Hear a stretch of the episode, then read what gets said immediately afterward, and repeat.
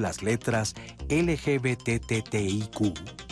¿Sabes todo lo que significan estas letras y por qué con ellas se representa la diversidad sexual?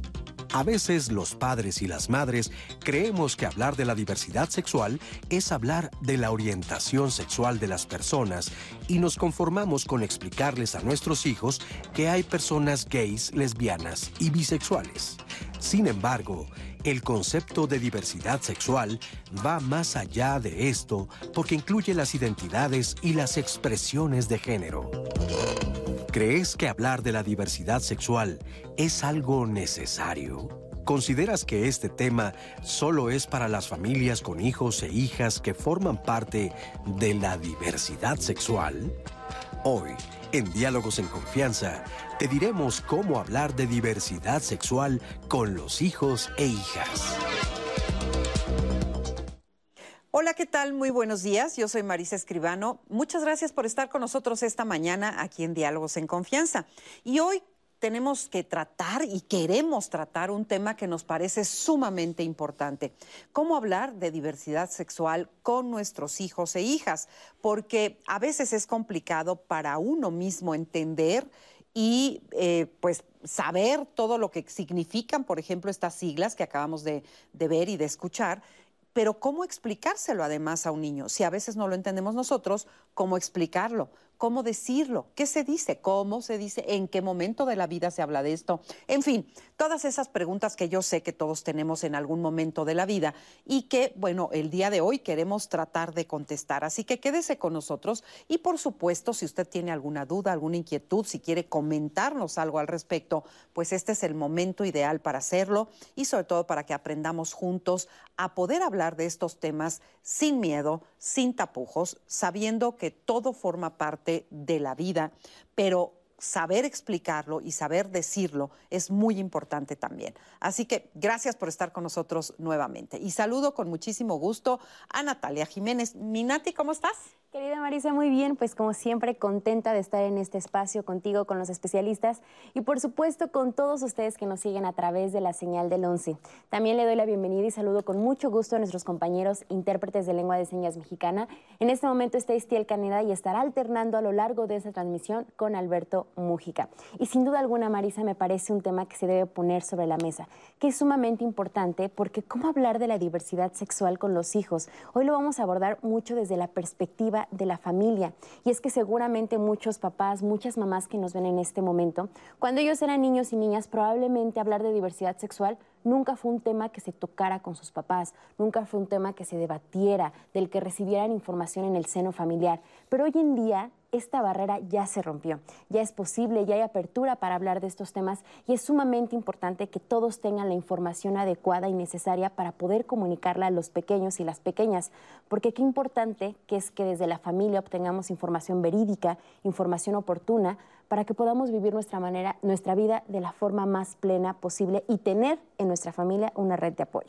Así que como siempre yo los invito a que participen en nuestras redes sociales. Recuerden que estamos completamente en vivo en Facebook y en YouTube. Ahí yo voy a estar leyendo sus comentarios, sus preguntas, sus testimonios o si lo prefieren también nos pueden marcar a la línea telefónica en el centro de contacto con la audiencia el 55 51 66 40 y recuerden que a lo largo del programa les compartimos referencias bibliográficas, recomendaciones incluso de películas, Marisa, instituciones, y estas siempre quedan guardadas en las redes de Diálogos en Confianza y en especial en el blog de este programa. Así que usted puede consultarlo en cualquier momento y ahí también puede encontrar el programa completo. Así que Marisa, Diálogos en Confianza está en todas las plataformas y vamos a construir la conversación de hoy. Muchas gracias, Nati. Y les voy a presentar a nuestros especialistas el día de hoy. Nos acompaña Héctor Salinas Hernández. Él es profesor, investigador y coordinador del programa de estudios en disidencia sexual de la Universidad Autónoma de la Ciudad de México. Bienvenido, Héctor. Gracias, es un placer como siempre. Muchas gracias. Está también con nosotros Carla, Carla Barrios Rodríguez. Ella es psicóloga clínica, es tanatóloga, es psicoterapeuta. Bienvenida, Carla. Un placer, Marisa. Muchas gracias. Y también le damos la bienvenida el día de hoy a Liliana Mondragón Hernández. Ella es educadora sexual infantil y es especialista en terapia del reencuentro. Muchas gracias. Liliana, Un bienvenida. Placer, gracias. Gracias, gracias a ti. Y bueno, este, ¿por qué es importante saber cómo hablar de estos temas? ¿De qué hablamos cuando hablamos de diversidad sexual? Vamos a ver la cápsula de introducción que preparó nuestro equipo de producción y de ahí retomamos la conversación. Cuando hablamos de diversidad sexual, ¿de qué estamos hablando? Este concepto solo hace referencia a los chicos homosexuales y a las chicas lesbianas. ¿Por qué cada vez que se habla de este tema se usan las siglas LGBTTIQ? Vamos por partes y comencemos diciendo que el concepto de diversidad sexual surge en el siglo XX a raíz de todos los movimientos sociales que pedían el reconocimiento de los derechos humanos de hombres y mujeres. En este sentido, y así como se hablaba de diversidad cultural, de diversidad dentro de los mismos pueblos y etnias, así de igual modo fue permeando la idea de que no existía una sola forma de vivir y entender la sexualidad y todo lo que la compone. De este modo es que surge el concepto de diversidad sexual, que comprende las orientaciones erótico-afectivas, las identidades de género y las expresiones de género. Y dirás, ¿qué significan las siglas LGBTTIQ? Las primeras letras nos hablan de las orientaciones sexuales de hombres y mujeres que pueden ser, además de la heterosexual, la orientación lésbica, gay y bisexual. Las letras T nos hablan de las personas con identidad de género trans, mientras que la letra I nos habla de la intersexualidad. La letra Q viene de la palabra inglesa queer, que usualmente y dependiendo de la región y hasta del país, se ha entendido como aquella identidad de género no binaria. ¿Te parece confuso?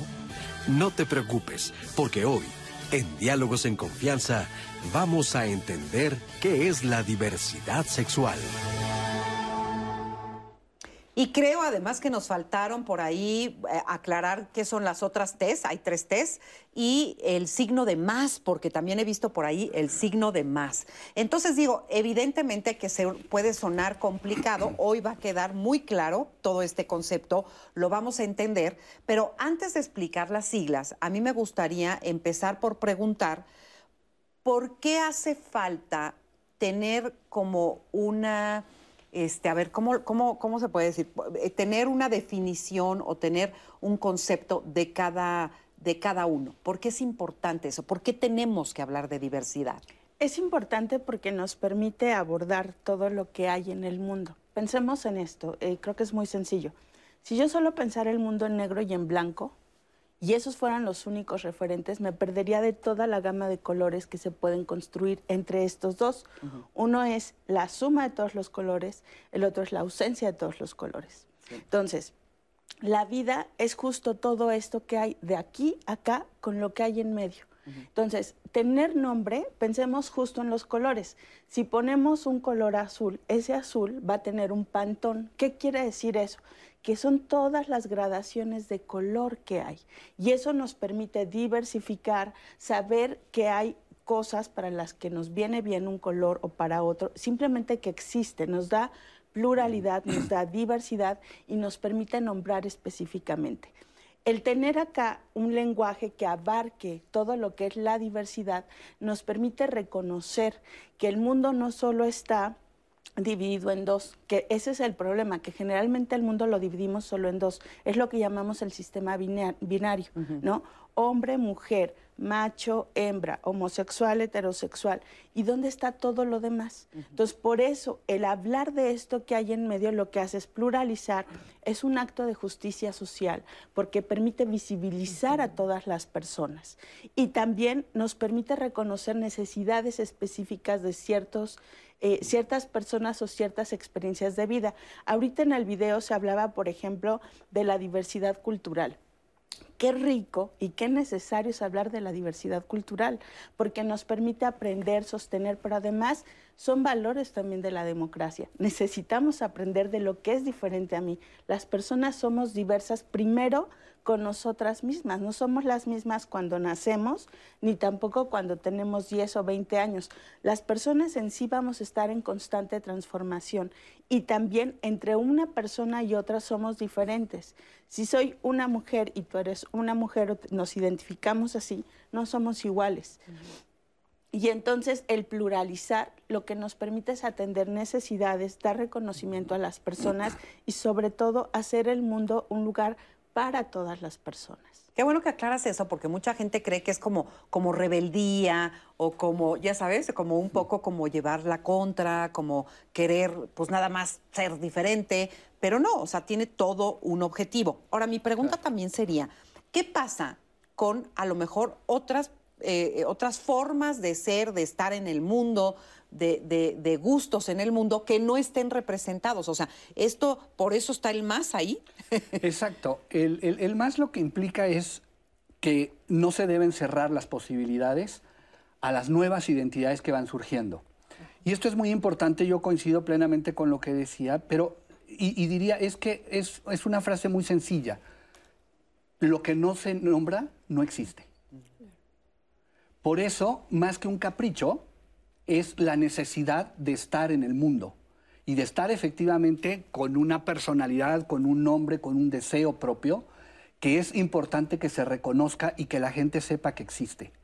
Por eso es que es para las poblaciones eh, que, con distintas identidades y con distintas preferencias es importante nombrarse. Por eso suena muy complicado lo de TTT, ¿no? Y, esto en, distintos medios y en distintas ocasiones hay personas que se burlan, ¿no?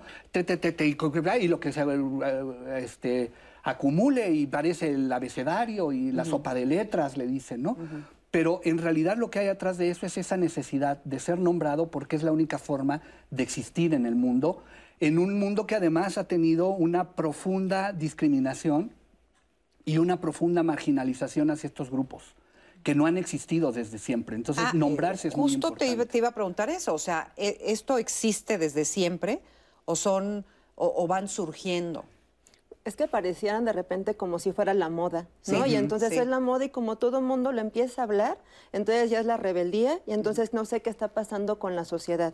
Pero justamente siempre ha existido, lo que pasa que no se ha dado la oportunidad de poderlo expresar. Y hoy en día hay personas que necesitan expresarlo y entonces están manifestándose para ser tomados en cuenta. Porque justamente necesitamos ese reconocimiento. Si vivimos en una sociedad inclusiva, no tendríamos por qué estar con esas siglas, con esas letras, porque viviéramos en la parte de la individualidad de la persona. Eres persona, te identifico y te reconozco y te acepto por lo que eres y vas construyendo, más no por esas siglas, pero ha habido esa necesidad de tener que nombrarlo para que sea reconocido y entonces tengamos como ese derecho a esa persona que somos día a día. A mí me gusta siempre poner un ejemplo, es como los derechos humanos. Existen desde siempre. Por el hecho de ser humanos pero como teoría, como reconocimiento, como movimiento político, social, reivindicativo, es más reciente. Pero eso no quiere decir que no tuviéramos los, seres humanos derechos humanos. Lo mismo pasa. Las identidades diversas, las expresiones de género diversas existen desde siempre. Lo que pasa es de que en todos eh, los tiempos y las épocas históricas nos pensamos que todo es nuevo. ¿no? Y que todo es nuevo para bien o que todo es nuevo para mal. Y entonces creemos que estamos inventando el hilo negro o que este mundo ya no puede ser más perverso. Y no es ni una ni otra. Es un mundo que cambia y eso es lo que ha sucedido recientemente. Sí.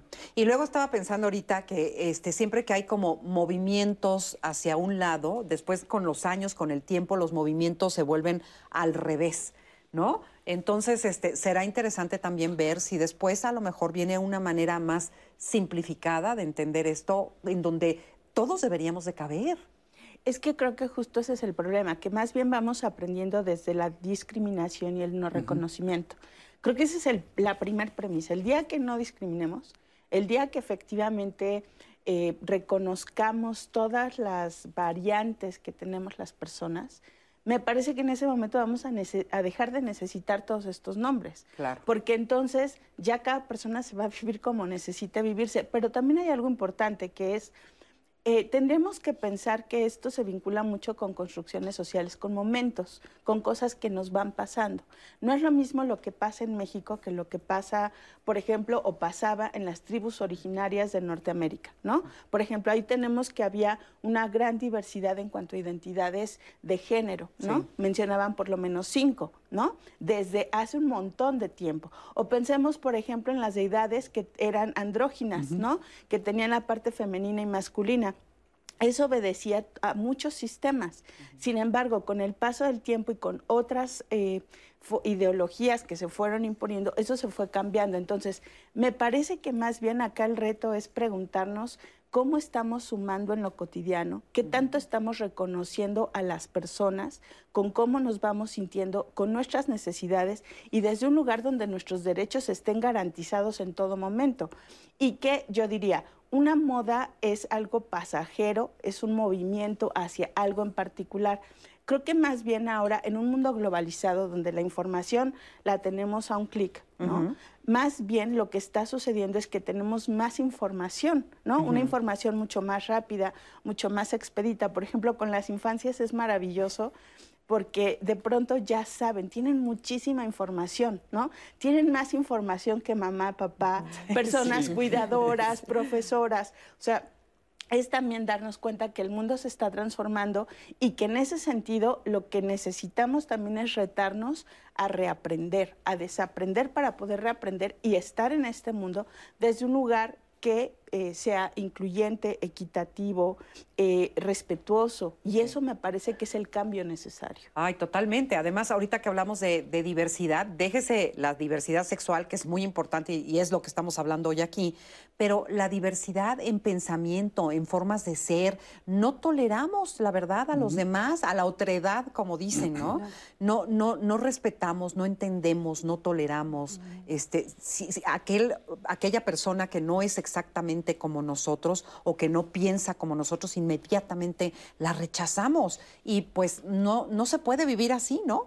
y menos en un mundo tan globalizado. Así es, y justamente vivimos desde las etiquetas. Socialmente estamos acostumbrados a poner etiquetas. Tú eres, tú eres lésbico, tú eres homo, tú eres hetero, entonces estamos a fuerza no verte como Enrique, este, Luis, Maritza, sino eres, eres la etiqueta que yo te voy poniendo en todas las diversidades que hay, ¿no? Diversidad sexual en las diversidades de alguien con una discapacidad, con algo, no te veo con el nombre que eres, eres autista, eres esto, eres, eres down, y entonces no aprendemos a que tenemos que vernos como personas y quitar las etiquetas. Justamente en esto que decía Carla, desde la discriminación vivimos... Em, como fortaleciendo esa parte de que tengo que educarme a partir de la discriminación y separar. Aquí unos, aquí otros y acá los demás. Y entonces los que son comunes somos los que, los que somos normales y los que cabemos acá. Y entonces si empezamos a mover desde la educación esta situación de no poner etiquetas, de aprender a aceptar, de aprender a ver a las personas con sus características, con sus formas de ser, con sus necesidades,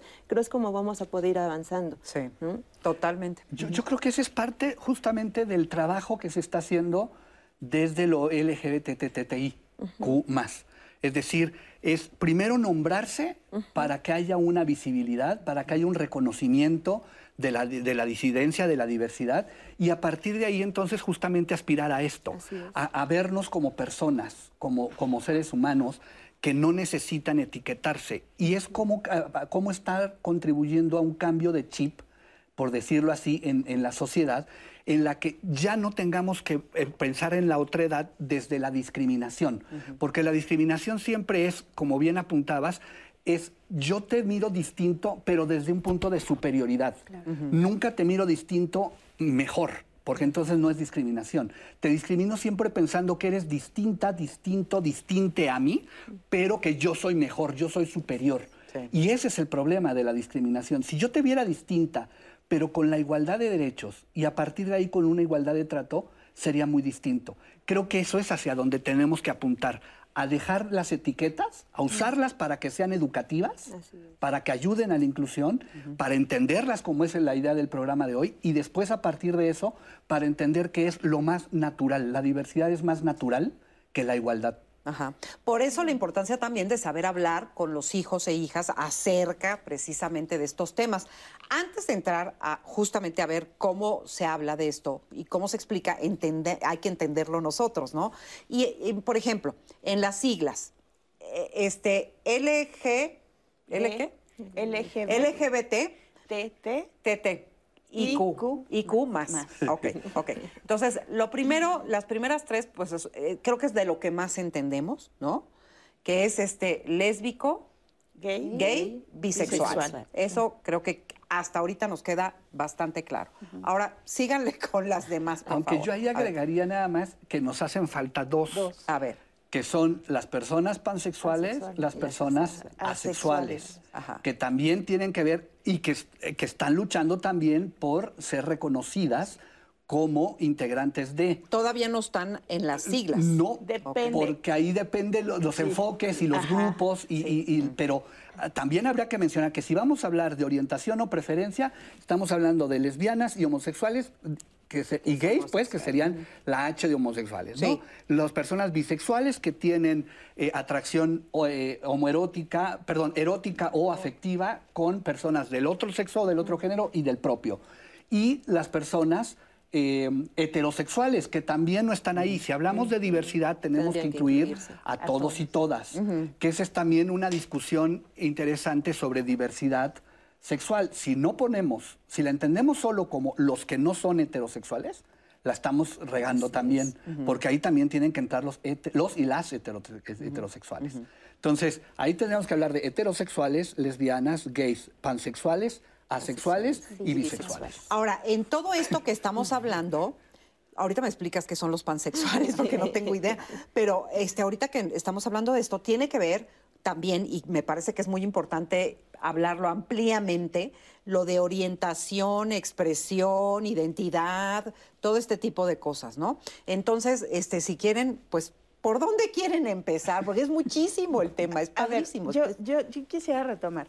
Ahorita con esto que, decía Héctor, es muy importante pensar que también el problema con la etiqueta es que muchas veces esa etiqueta va plagada de un montón de prejuicios, ¿no? O sea, es, un estereotipo en realidad. Y entonces pensamos que si una persona tiene esa etiqueta va a ser de determinada manera, le voy a poder ver de determinada manera, es algo que se nota en la lejanía y es algo absurdo, ¿no? Porque entonces desde ahí todo mi prejuicio lo voy a colocar en ese proceso. Entonces, cuando hablamos de orientación erótico-afectiva, de lo que estamos hablando es de las personas que me atraen eróticamente y con las que me vinculo amorosamente, ¿no? y de cómo me siento. Y de cómo me siento, ¿no? que además, eh, pues hasta ahora no tenemos un estudio que nos pueda decir cómo caramba se construye la orientación erótico-afectiva. Sabemos que es una característica y que la vamos además descubriendo, ¿no? Hay personas que dicen, yo me vivía como homosexual y después me viví como bisexual y después me di cuenta que era una persona que me reconozco el día de hoy como una persona pansexual. Entonces, ¿pansexual qué es? voy para allá. Entonces, más bien es un redescubrimiento que voy teniendo con mis propias experiencias de vida y me voy asumiendo de una manera u otra, ¿no? De quién me enamoro, quién me atrae eróticamente. Y entonces, eh, ya dijimos las primeras tres, LGB. Em, pansexual es una persona que se enamora de personas. No me interesa tu género, no me interesa tu cuerpo, solo me enamoro de ti como persona. ¿no? Y entonces cuando yo me enamoro de ti y me atraes, porque eres esa persona que a mí me agrada, que a mí me viene bien, ¿no? Le quito todas las demás etiquetas y entonces yo desde ahí me puedo vincular contigo. Una persona sexual es una persona que no tiene ganas o disposición para tener una vinculación sexual con otras personas, ¿no? Y que además se vive bien, o sea, no tiene ningún lío y dice, no, yo no tengo interés en esto, a veces puedo, eh, iba a entrar a otro término, pero a veces puedo ya te estás grisexual. Sí, sí eh, pero bueno, la persona sexual es una persona que dice, a mí la parte erótica no, no, me... es tan importante, no me es relevante, puedo vivir mi erotismo a lo mejor conmigo, pero no tengo interés en compartirlo con alguien más. Eso es todo. Y bueno, pues las personas heterosexuales que pues tienen vinculación con personas de otro sexo género. Ajá. Ajá, hasta ahí este, heterosexual. ¿Y las tres T's? Las tres T's tienen que ver con otra variante, ¿no? En las tres T's tenemos una persona travestista, que es aquella persona que rompe con los estereotipos y que entonces puede travestirse, ¿no? O sea, yo uso atuendo o formas o manerismos o hablo o me expreso como me han dicho que se expresa el otro género, porque además generalmente hay una cuestión en esto del binarismo que yo hablaba hace rato, que es que son excluyentes. Entonces, el travestista es una persona que se viste como el otro género. Y eh, la persona transgénero es una persona que rompe las barreras de género y que entonces no tengo eh, o puedo fluctuar en todo lo que tiene que ver con lo femenino y masculino y eh, que puedo hacer eh, un cambio en mi apariencia o en mi forma de expresión. Y una persona transexual es aquella persona que hace cambios físicos para adecuarse a otro género que le viene mejor. Ok. Bueno, pues este, ahí vamos, ahí, ahí vamos, hasta ahí vamos bien, estamos entendiendo. Vamos a hacer una pequeña pausa, pero vamos a seguir con mucho más y por supuesto escuchar sus comentarios. Claro que sí, Marisa. Mire, antes de ir a corte nos dicen, mis hijas de 21 y 14 años respetan mucho este tema. Se han informado y me han enseñado acerca de este tema. Ahora también los papás aprenden de los hijos. Vamos a una pausa y regresamos.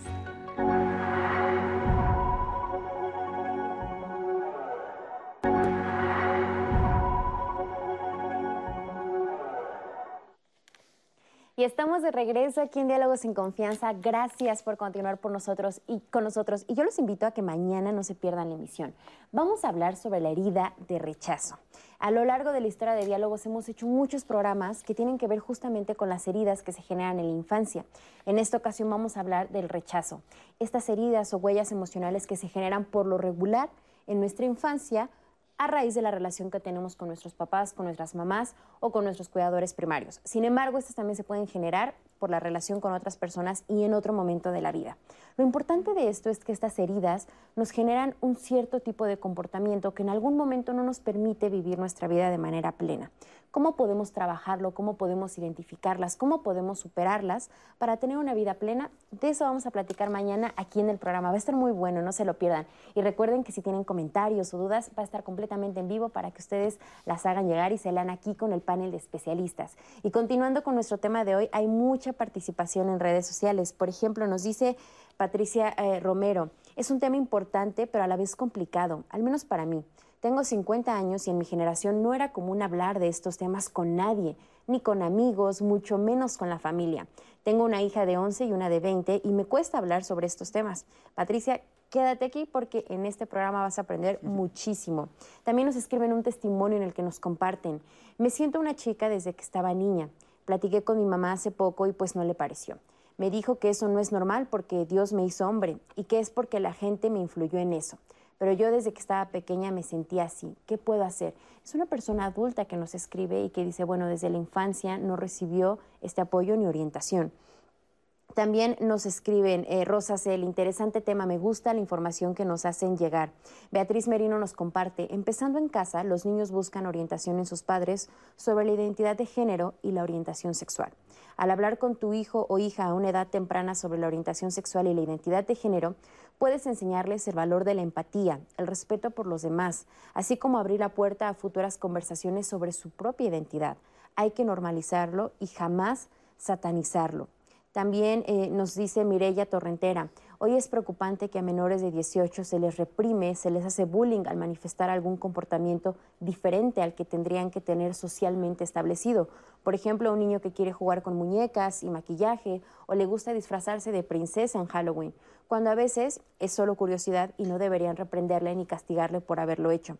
En otros casos sí hay una disforia de género concreta y hay que tratar de comprenderle y apoyarle en vez de reprimirle y maltratarle desde su infancia, pues volverán esa etapa y también la adolescencia un verdadero infierno, como en mi caso nos escriben. También nos dice Gab, un día le dije a mi mamá que yo era bisexual y ella solo me dijo, vamos a un especialista para ver qué te gusta más. En ese momento me quedé en shock pero desde la secundaria me di cuenta, tuve mi, primera novia, yo soy mujer y no quería aceptarlo, porque sentía que todo el mundo me iba a juzgar o a rezagar. Al final por eso terminamos. Creo que es importante hablar de estas cosas para que deje de ser un tema tabú. Gracias por el programa. También nos dice Cecilia Sánchez, esto de aprender a ser abiertos, no discriminar es muy importante. Y por supuesto que hay comentarios también que vamos a leer porque hay que darle espacio para justamente dar la información oportuna y explicar cómo es que funciona. Nos dicen, por ejemplo, o sea, todos tenemos derechos, ¿ok? ¿Qué pasa con los que tienen preferencias sexuales perversas? Por ejemplo, los pederastas, eh, la zoofilia, un tema difícil y te nos dice, bueno, es verdad, también hay personas asexuales, nos piden que hablemos un poco sobre, sobre este tema. También eh, Neptune Fantini, creo que el hecho de que no conozcan las siglas por completo está mal. El signo más involucra muchas otras orientaciones. Actualmente las personas que pertenecemos a la comunidad la, englobamos con las primeras siglas, LGBT. Y últimamente estamos apoyando muchísimo a las personas transexuales. Y Marisa, especialistas en redes sociales, hicimos una pregunta de cuáles son las ideas o las palabras que se relacionan cuando hablamos de diversidad sexual. Esto es lo que nos comentaron nuestras personas en las redes sociales. Vamos a verlo. ¿Con qué palabras asocias la expresión diversidad sexual? François Grimaud, diversidad sexual. Hombres y mujeres con diversos gustos sexuales y diferentes maneras de disfrutar su sexualidad, su cuerpo, erotismo. Gustavo Aguilar, derechos humanos para todos, todas y todes. Priscila Sol, realidad. Yola RZ, humanidad. AMI RG, respeto. Ibadel, tolerancia, aprendizaje, apertura. Ciclaurunam 87. Distintas formas de ser. Amar, existir. José Sanzentú. La palabra diversidad sexual la asociamos con las personas gays, lesbianas, transexuales y travestis. Victoria Álvarez, con personas que no son heterosexuales. Gabriela Gracia 90, tolerar. Pues muchas gracias por haber participado en esta pregunta, porque pues nos va aclarando lo que cada quien va pensando con respecto a, este, a lo que significa todo esto de la diversidad sexual. Pero déjame decirle una cosa, por un lado, uno no puede obligar a nadie a hacer lo que no es. Es decir, que no está en los padres el tratar de cambiar a los hijos para que no sean lo que están destinados a ser. Y eso me lleva a que hablemos de identidad. ¿Qué es la identidad? Y cómo la podemos entender y cómo podemos hablar de ella con los hijos. Pero antes de hablar de ello, quiero presentarles el siguiente testimonio porque me parece un testimonio entrañable de una persona que por supuesto que al principio le costó trabajo asumirse y hablarlo con sus padres, pero que finalmente el día de hoy es una persona absolutamente feliz. Así que les presento a Vladimir Amok, veamos su historia y después hablemos de lo que es la identidad. Hola, eh, soy diseñador de modas, eh, hago vestuario para producciones y maquillo y peino también para producción. Yo salí del closet a los 18 eh, años. Em, fue un poco complicado porque en ese tiempo pues no había tanta apertura como la hay ahora y la educación también que recibieron mis padres no fue la misma a la que recibí yo. Entonces, mis padres, bueno, o sea, los dos vienen de, de, pueblo, ahora pues están en la ciudad y fueron creciendo y todo, pero la educación que ellos recibieron pues no fue la más adecuada, entonces digo, no, no es que fuera la más adecuada, realmente no tuvieron los recursos también necesarios para, para ello y pues son, en ese momento pues estaban un poco cerrados y fue complicado por, por lo mismo. Para mí lo más difícil de salir del closet fue la aceptación y la aceptación de mi persona, no la aceptación de, de, los demás, porque realmente nosotros, algunos o la mayoría, no estoy hablando de todos, pero sabemos desde chiquitos que hay algo en nuestro interior que es diferente a los demás. Entonces, poco a poco y conforme vas creciendo, te vas dando, cuenta de las cosas. Pero la aceptación interna, ese es lo más difícil para poder después enfrentar lo, lo, lo demás, que es pues tu familia, tus hermanos, tus tíos, tus primos, tus amigos. eh, la aceptación interna. Yo le tenía miedo a, a, que por ser homosexual no pudiera hacer muchas cosas o, no llegara a ser algo que, em, digamos, como una persona profesional y exitosa. Bueno, en, este punto de, mi vida tengo 41 años. Em, estoy, la verdad es que me siento muy contento estoy muy feliz por, la persona que soy, por lo que he logrado. Em, como ya les había dicho, hago vestuario y maquillo para producciones, videos, películas, cortometrajes, etcétera. Y estuve nominado para una para mejor maquillaje de una película. Me nominaron, desafortunadamente no gané, pero pues estoy muy contento por la nominación, ya que eso ha sido parte de de los logros que he obtenido en el medio, pues me conocen, saben que trabajo de una forma limpia, eh, eh, otra vez responsable y es mi orientación pues no me impide a, sentirme pleno, a ser feliz, a ser exitoso porque me siento una persona exitosa no por, por, las cosas materiales, sino por la plenitud que siento en este momento de mi vida y lo feliz que soy. Me encanta, me encanta que diga que se siente pleno y que se siente feliz, porque eso deberíamos de sentirnos, así deberíamos de sentirnos todos, absolutamente todos, ¿no? Vivir con plenitud y con felicidad. Claro, y justamente desde esta educación que tenemos que ir brindando desde las infancias, porque si nosotros vamos acompañando en esta parte de las identidades, no es de te me voy a sentar contigo a explicarte qué es la identidad y qué la, no sé, desde lo cotidiano yo cómo te voy acompañando en esta parte de tú ve identificándote como persona, vete desarrollando, vete mostrando, te voy dando como todas esas posibilidades para que vayas encontrando lo que a ti te gusta, lo que disfrutas, lo que deseas hacer y entonces le voy le voy como dotando de todas esas posibilidades desde los juegos, desde la forma en cómo me comunico contigo, para que se vaya desarrollando en esa plenitud, para que no se sienta de que si yo me identifico eso raro, como dice, eso diferente, es algo que no está como a lo que los demás me dicen que debo de, pero yo siento que estoy viviendo esto y lo estoy viviendo bien y acompañado y sostenido por mi familia, que son las personas que me han acompañado a lo largo de la vida. Y también, fíjate, me gustó también esta parte donde él eh, entiende que los padres no tienen los conocimientos como para poder pues entender y sobrellevar no lo tenían al principio y después con el tiempo se fueron abriendo. Y eso es precioso también, ¿no? El hecho de que, de que todos en la vida nos vayamos abriendo a las infinitas posibilidades de lo que puede suceder. Y, justamente a veces nos enfocamos a quienes deben de recibir la educación sexual son los niños, las infancias, y nunca volteamos a ver a los padres de familia o a los adultos. Y creo que tenemos que empezar de arriba hacia abajo, porque los chicos, los adolescentes y los niños son los que menos necesitan este acompañamiento. Los que necesitamos empezar a movernos somos los adultos y recibir esa educación en sexualidad somos nosotros, para empezar a mover todas esas ideas, creencias, mitos que tenemos en relación a todo esto y sepamos cómo acompañar a las infancias y a las adolescencias para que tengan una sexualidad plena. ¿Identidad es quién soy? O sea, ¿la identidad es quien yo me siento que soy?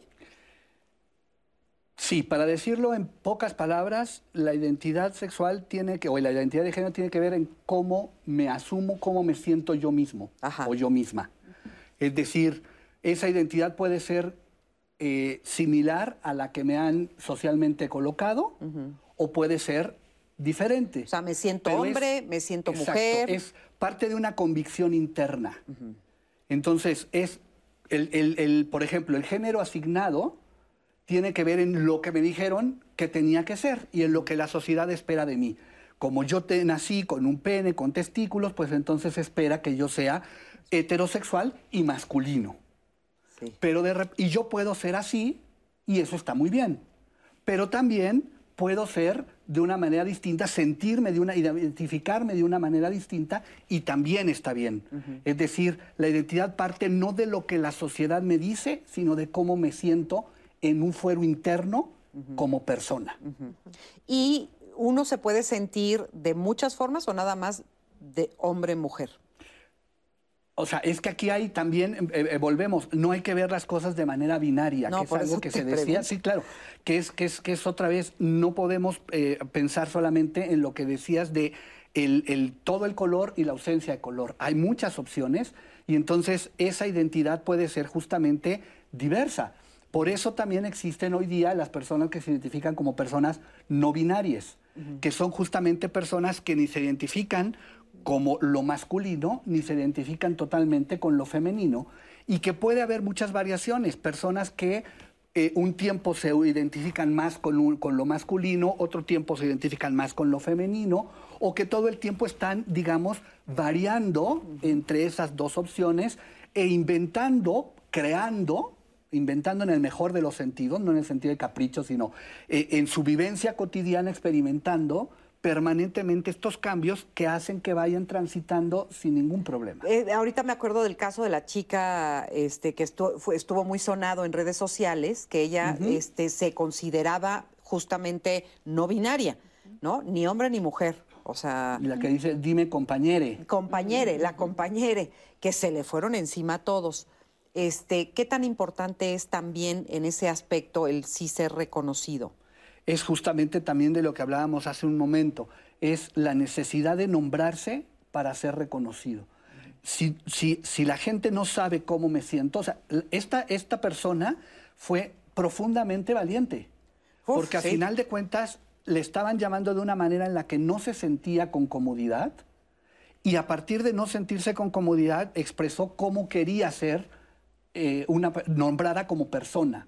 Y esto fue muy valiente, pero fue sumamente incomprendido por los, las demás personas que no entendían justamente este asunto y que muchas veces piensan esto, que es una moda, que es un capricho, que es un berrinche, y no, y no entendemos que lo que pasa es que hay una convicción interna que te dice yo no correspondo a lo que la sociedad espera de mí. Pero si uno tiene esa convicción, hace falta también que, que o sea, si es tan importante que los demás te lo reconozcan, debería de no importarte ahora te, paso la palabra, pero solo diría que la identidad se forma siempre a través de dos, dos ámbitos. No existe la identidad si yo no me reconozco en ella, pero también si no la sociedad me la reconoce. Porque entonces la sociedad permanentemente, y por sociedad hablo de amigos, de familia, de iglesias, de instituciones, de medios, te va a estar negando permanentemente la posibilidad de ser y de expresar eso que tú eres. Entonces, la, la identidad siempre es una construcción personal, humana, no de las cosas, sino humana, pero que tiene una, una correlación con la sociedad. Eh, es importante lo que estás diciendo y nada más lo subrayo porque no tiene que ver nada más con la gramática o con la expresión oral, ¿no? Eh, de fondo es reconoce quién soy, no, no, no nada más quiero que me digas de tal manera. Claro, porque si no tengo ese nombre, yo no existo. Y el no existir genera angustia, genera ansiedad. Pensemos, por ejemplo, que eh, por ello la identidad es un derecho humano, pero también es un derecho de las infancias, ¿no? Existo con todo lo que soy. A veces el problema es que pensamos que quienes están en, los primeros años de vida son como recipientes vacíos que hay que llenar y es al, a la inversa, ¿no? O sea, quienes tienen los mayores saberes son las personas en sus primeros años de vida. Tienen el doble de conexiones neuronales que las personas adultas. Son las mejores investigadoras, son las mejores científicas, pueden aprender más rápido y además no tienen todos estos prejuicios y estigmas. Eso hace que, no, que puedan ir fluyendo con lo que va pasando en el cotidiano de manera mucho más sencilla. Entonces, sí es relevante porque entonces quiere decir que cuando yo eh, estoy siendo lo que soy, entonces existo, tengo reconocimiento y se construye eso que llamamos autoestima, ¿no? ¿Por qué tenemos un problema tan grande y todos los libros de autoayuda, de autoestima están arriba? Porque no sabemos querernos, porque no tenemos un mundo propio, porque nos han enseñado a odiarnos, porque nos han dicho que lo que nos pasa está mal desde los primeros años de vida. Entonces, esto también necesita ser transformado. Yo voy a hacer dos sugerencias de libros que creo que pueden servir. Uno se llama el libro Violeta de los niños y las niñas y el otro se llama ¿Qué nos hace humanos? que es una novela que habla muy bien y explica muy bien lo que pasa con una persona no binaria y ojo, esto no tiene que ver, insisto, con una moda. Lo que vemos es que cuando una persona no tiene cabida, no tiene reconocimiento, no tiene los recursos ni el acompañamiento, hay ansiedad, hay depresión el aumento en intentos suicida se, se, va al cielo. O sea, pensemos en un 70-80% más que en sus pares. Hay también eh, una mayor, em, un mayor logro de, suicidio en estas poblaciones, porque entonces no estoy, no estoy existiendo.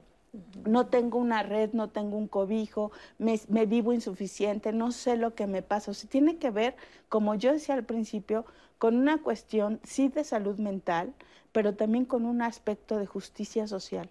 Todas las personas somos importantes, todas las personas tenemos derecho a vidas dignas, a, vivir bien en, en, lo cotidiano. Entonces, sí me parece que es muy importante subrayar que este derecho a la identidad, este derecho a ser nombrado, nombrada, nombrado, es bien importante. Pensemos por qué tantos países, sobre todo en Europa, están haciendo cambios en sus legislaciones para que los, las personas no binarias aparezcan en los, en los documentos de identidad, porque es una necesidad, porque no hay ciudadanía de primera y de segunda.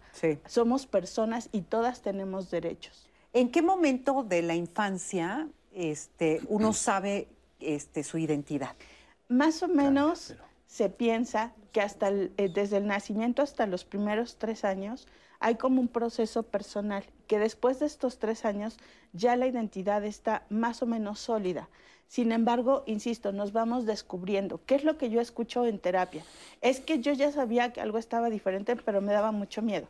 Es que mi papá me decía que era puto y que no me tenía que mover así. Es que mi mamá me dejaba de hablar o me quitaba el plato de la comida. Es que me sacaban de la casa. Es que mis primos o mis hermanos se burlaban de mí y me quitaban la ropa. O me cacharon con la ropa de mi hermana y me fue de la patada. O sea, más bien habría que pensar que no solo es una cuestión de cómo me voy viviendo internamente, sino que también el contexto nos va a decir si podemos caminar o no. Y hay algo bien importante. Cuando vivimos en entornos violentos es muy difícil nombrarnos. ¿Cómo me voy a nombrar si el entorno, si lo que me genera cierto grado de seguridad, cuando además tengo mucha dependencia de lo de afuera, no está seguro? Porque entonces me condicionan si yo transgredo eso que me dicen que debo ser.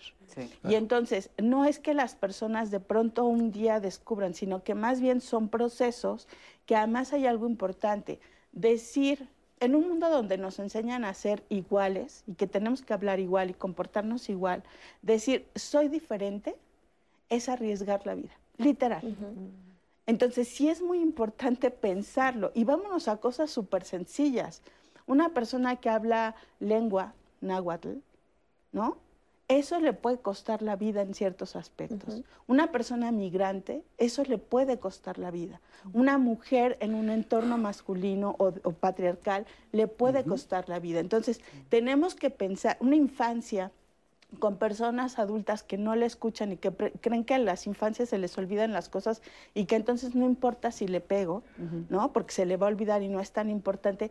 Todo eso lo que hace es que la, estemos en entornos de violencia y que entonces no podamos nombrarnos, porque en esos contextos lo más importante es la sobrevivencia, ¿no? Entonces tenemos que pensar que lo que hay que cambiar son estas formas en las que nos vamos relacionando y que más bien nos vamos a poder eh, mostrar cuando tenemos fortaleza interna, pero muchas veces también cuando el entorno de afuera también nos protege un poquito, ¿no? Exacto. Entonces se necesitan las dos cosas, o sea, las infancias o las personas más jóvenes o adolescencias llegan a terapia con mucho miedo, Miedo que mamá y papá me dejen de querer, miedo de que mis amigos se vayan de mí, miedo de que me vean raro, miedo de que se me note, o sea, una cantidad de angustia y ansiedad que tienen que ver más perdón, con el entorno que con lo que están viviendo internamente, porque ya saben lo que les pasa. Qué duro, qué, qué, duro, porque además es una etapa en donde pues los niños deberían de ser muy felices, donde deberían de florecer. Ahorita estaba pensando qué, qué difícil eh, tener una rosa y estarla queriendo obligar a ser girasol, ¿no? O, lo que sea, digo, por poner un ejemplo, qué desgaste tanto para para la flor como para el que lo quiera, ¿no? Entonces, qué bonito dejar crecer a la gente como es. Y a eso que, decías, hay que agregarle además que es, estamos hablando de una diferencia que tiene que ver con un tabú, que es la sexualidad. O sea, si todas las diferencias son rechazadas, porque vivimos en una sociedad que no le gusta la diversidad, que la rechaza, porque además la diversidad es menos controlable que la homogenización. O sea, una sociedad que piensa igual, que actúa igual, es mucho más controlable, es mucho más esclava de su propia historia, de su propia tradición. En cambio, las personas en una sociedad diversa son, estamos hablando de sociedades mucho más abiertas, mucho más eh, libres, y entonces la libertad es algo que espanta.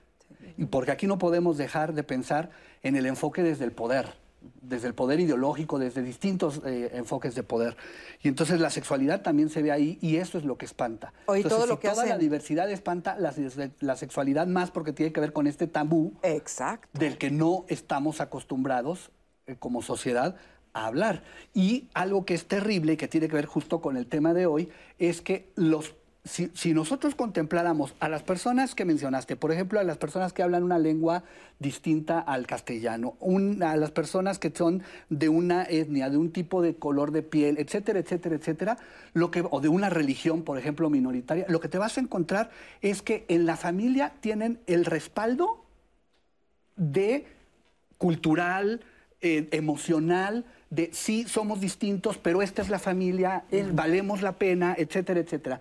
Cuando tú ves la diversidad sexual, te das cuenta que a un gay, a una lesbiana, a una persona trans, las primer, el primer grupo que les dice estás mal, que les condena y les quiere cambiar, son justamente la familia, aquellos de quienes tendríamos que esperar el primer apoyo y el primer consuelo. es lo que te a decir, ¿cuántos padres no tratan de, de, a ver, mijito, te vamos a llevar a terapia hormonal, te vamos a llevar a que, a que te cambien, a que te cambien, a que seas hombrecito o mujercita? Y es que justamente, Marisa, nos han llegado comentarios en redes sociales como el siguiente. A los niños no se les tiene que hablar de eso porque les contaminan sus mentes. Mm. ¿Qué hay de la nueva educación que se quiere poner desde preescolar en estos temas a los niños? Deberían respetarse las etapas para cuando se debe incluir eso en educación y también contestan, eso debe enseñarse en casa desde pequeños, cada etapa a su nivel de explicación. Rosita Salas nos dice, hablen de cómo hablar de esa diversidad. O sea, en primer momento es poner la información y que los papás y las mamás se informen, porque si no pasa lo que tú dices, Marisa, muchos hogares en los que, pues, desafortunadamente por el desconocimiento, por la ignorancia que hay, los papás encasillan a los hijos en que te voy a hacer más mujercita o más hombrecito, sin tener en cuenta este abanico y la diversidad que existe, ¿no? Sí, claro. Entonces, ¿cómo, cómo, ¿cómo se les habla? A ver, ¿y en qué momento? Híjole, pues primero, no creer que los, los, los niños no necesitan saber sobre sexualidad. No creo que esa es la base. Desde, desde pequeños tienen que saber y tener esta información sobre qué pasa con su cuerpo, qué pasa con la sexualidad, cómo va a ir creciendo su cuerpo. Y entonces regreso a esta parte que los adultos somos quienes necesitamos informarnos para saber cómo acompañar este proceso de información a los, a, los, a los niños. ¿no? Entonces nos da miedo hablarle a los, a los infantes sobre su cuerpo, cómo va creciendo, cómo se va desarrollando, cómo pueden vivir su sexualidad, qué es sexo, qué es el género cómo te puedes ir vinculando. Y entonces desde esa forma en que yo me vaya informando, es importante que yo pueda ir acompañando a mi hijo. No te voy a dotar de la información, como decía Carla, ¿no? Eres vacío, te tengo que ir llenando de toda la información. Más bien, te acompaño en este descubrimiento de tu sexualidad, de tu cuerpo. Y entonces es a partir de preguntas de cómo te sientes, qué te gusta, qué disfrutas, quieres que te haga esto, disfrutas que te abrace, disfrutas que no te abrace, a quién le quieres dar beso. Y entonces sobre eso es como él va descubriendo sus formas de sentirse, ¿no? En la escuela simplemente filas de niños, filas de niñas. ¿No? Y se va hablando siempre, o sea, no es algo que es nada más un día que te sientas a hablar. Exacto. Vamos a ir a una pausa y ahorita seguimos.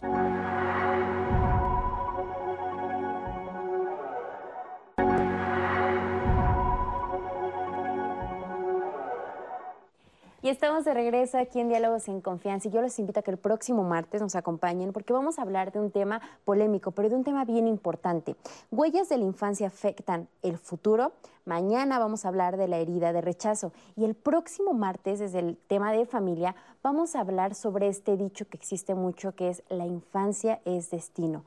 ¿Qué tan cierto es esto? ¿Realmente cómo vivimos nuestros primeros años de vida ya van a marcar de por vida lo que resta de nuestra existencia, debemos cuestionarnos esta idea cómo hacerlo, cómo lo podemos trabajar y cómo, sobre todo desde la familia, desde la acción de los papás, de las mamás y también de los niños, qué es lo que se puede hacer. Así que no se lo pierdan, va a estar muy, muy interesante. Y como usted sabe, cada martes dedicamos un espacio de este programa para pedir de su colaboración. A continuación le voy a mostrar fotografías de personas que desafortunadamente han desaparecido y cuyos familiares y amigos están en su búsqueda. La primera imagen es la de Eduardo Flores Macías. Él desapareció en la colonia Xochiaca, parte alta en Chimalhuacán, en el Estado de México, el pasado 26 de agosto de 2021.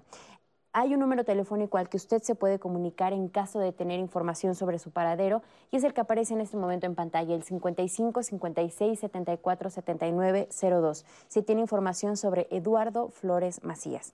La siguiente imagen es la de Paulina Magnolia Torres Rodríguez. Ella fue el vista por última vez en la colonia Nápoles, en la alcaldía Benito Juárez, Ciudad de México, el 29 de septiembre de 2021. Paulina Magnolia Torres Rodríguez en este momento ve su fotografía en pantalla y la línea telefónica a la que se puede comunicar. Asimismo, pedimos de su colaboración para localizar a Gerardo Martínez Reyes. Él desapareció en Norte 4 y Río San Joaquín, en la alcaldía Miguel Hidalgo, en la Ciudad de México, el 31 de octubre de 2019. En este momento ve la fotografía del señor Gerardo Martínez y la línea telefónica es el 55 56 74 7902 en caso de tener información sobre su paradero. La siguiente imagen, Manuel Alberto Velasco Flores, fue por última vez visto en la colonia Ampliación Las Águilas, alcaldía Álvaro Obregón, aquí en la Ciudad de México, el 4 de febrero de 2021. Manuel Alberto Velasco Flores en este momento puede ver la fotografía en pantalla. Y finalmente pedimos su colaboración para que Luis Lorenzo Miranda Morales vuelva a su hogar. Él desapareció en Tula Hidalgo el 23 de enero de 2021. Luis Lorenzo Miranda Morales en este momento puede ver su fotografía en pantalla y en caso de que usted tenga información sobre el paradero de las personas que le mostré, la línea telefónica es el 55 56 74 79 02. Y como siempre aquí en Diálogos en Confianza agradecemos de su apoyo y de su colaboración. Y continuamos con nuestro tema de hoy, cómo hablar de diversidad sexual con nuestras hijas, con nuestros hijos. Antes de ir a la pausa, comentábamos justamente una de las dudas que más nos está llegando en redes sociales es, ok, pero ¿cómo le ¿Cómo puedo perder este miedo, este terror que en algún momento muchos papás sienten cuando identifican características que no son las convencionales en sus hijos? Y nos llega, eh, quiero aunar a este comentario, el testimonio de una mamá que nos dice, mi hija hace un tiempo me dice que es bisexual, pero realmente nunca ha tenido novio. Tiene varias amigas que dicen ser lesbianas y la pretenden mucho. La mayoría son más grandes que ella y esa parte me hace pensar que la están manipulando para sacar provecho de ella. Y no sé cómo manejar esta situación. qué, consejo le podemos dar a los papás? Porque es una idea que prevalece. Y la pregunta que todos los papás eh, quizá nos hacemos en algún momento, si las relaciones con otras personas empujan a los hijos a ello. ¿no? Si son, este, si eh, son eh, es que iba a decir, estaba pensando en drogas, por ejemplo, también, para no nada más ponerlo todo en lo sexual, pero es decir, que uno puede, este, si permites ese tipo de relaciones con tus hijos, podría ser que eso influya para que tus hijos sean así. Ok, yo voy a retomar el comentario anterior antes de irnos a corte sobre el tema de la educación sexual, porque sí me parece súper importante. El día de ayer fue el Día Internacional de la Educación eh, y hay algo que dice la UNESCO que es la educación es un derecho humano, es un bien público, quiere decir que nos pertenece a todas las personas y es una responsabilidad colectiva, ¿no? La educación sexual específicamente es un, un, elemento que ya se considera en muchísimos países, México también ya lo hace, como parte de la educación que tenemos las personas. Entonces, hablar de educación sexual no es hablar cuando lleguen a los 15 años. A los 15 años ya fuimos, ya les perdimos, ¿no? Sería como hablar de autoestima o como hablar, es, empezar, enseñarles a hablar a los 15 años, no, porque además las personas somos seres sexuados. Entonces, es muy importante por eso que la educación sexual inicie desde el nacimiento. ¿Cómo inicia la educación sexual? Desde el abrazo, desde el contacto físico, desde los tonos de voz. O sea, hablar de sexualidad no es únicamente hablar de erotismo o de orientaciones, tiene que ver con todo lo que soy como persona. Entonces, sí es muy importante hacer ese acotamiento. Ahora, esto de la moda o que si nos empujan o que si nos dicen, en realidad es una mentira. No. O sea, si mi compa de al lado le encanta jugar básquetbol y a mí no me gusta, por más que me diga, vamos a jugar, voy a decir, no, no me gusta, ¿no? Porque las personas tenemos recursos para saber lo que nos hace bien y lo que nos hace mal, o lo que a veces nos hace bien y a veces nos hace mal. Entonces, más bien, eh, el tema de pensar que alguien puede incidir en mi vida es un problema. Nadie nos puede cambiar. ¿No? Más bien lo que va pasando es que con las experiencias de las otras personas vamos aprendiendo y nos vamos reconociendo. Y eso es muy importante. A lo mejor si tú dices algo que yo nunca lo había pensado como tal, pero eso me ayuda a tener un nombre, puedo decir, wow, lo acabo de descubrir, ya tiene nombre lo que me pasaba. Y eso es diferente, porque entonces estoy en un proceso no solo de reconocimiento, sino que me estoy nombrando, me estoy reconociendo. De hecho, la Organización Mundial de Salud tiene prohibido, y México también ya prohibió, las terapias de conversión. Es decir, si hay alguien que me dice que puede cambiar mi forma de ser, en el ámbito que sea, ¿no? Sobre todo relacionado con la identidad, con mi orientación, con cómo me percibo en mi mundo interno, esa persona tendría que ir a la cárcel se le quita la cédula, no puede seguir funcionando como profesionista porque la identidad, la orientación no se transforma. Yo me voy descubriendo y eso es muy importante. ¿Por qué?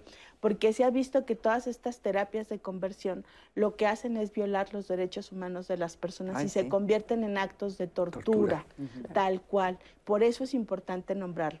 Lo que va pasando, insisto, es que yo me reconozco, me voy dando cuenta quién soy, voy poniéndole nombre a lo que me pasa.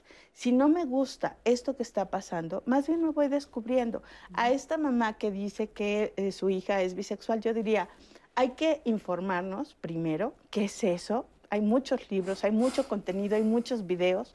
Darme cuenta qué es lo que me preocupa de ello, ¿no? O sea, si yo pienso de pronto en un mundo, en un México tan violento, ¿no? Acabamos de ver personas desaparecidas.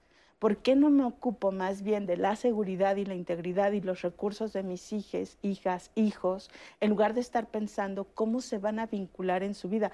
Las, las personas más jóvenes lo que necesitan son herramientas para la vida, desde un lugar amoroso y respetuoso, porque el mundo está complicado. Entonces, a veces dejamos de poner énfasis en las cosas que son importantes. ¿Qué me agobia a mí de que a mi hija le puedan gustar hombres y mujeres? ¿Qué me preocupa? ¿Qué angustia me genera?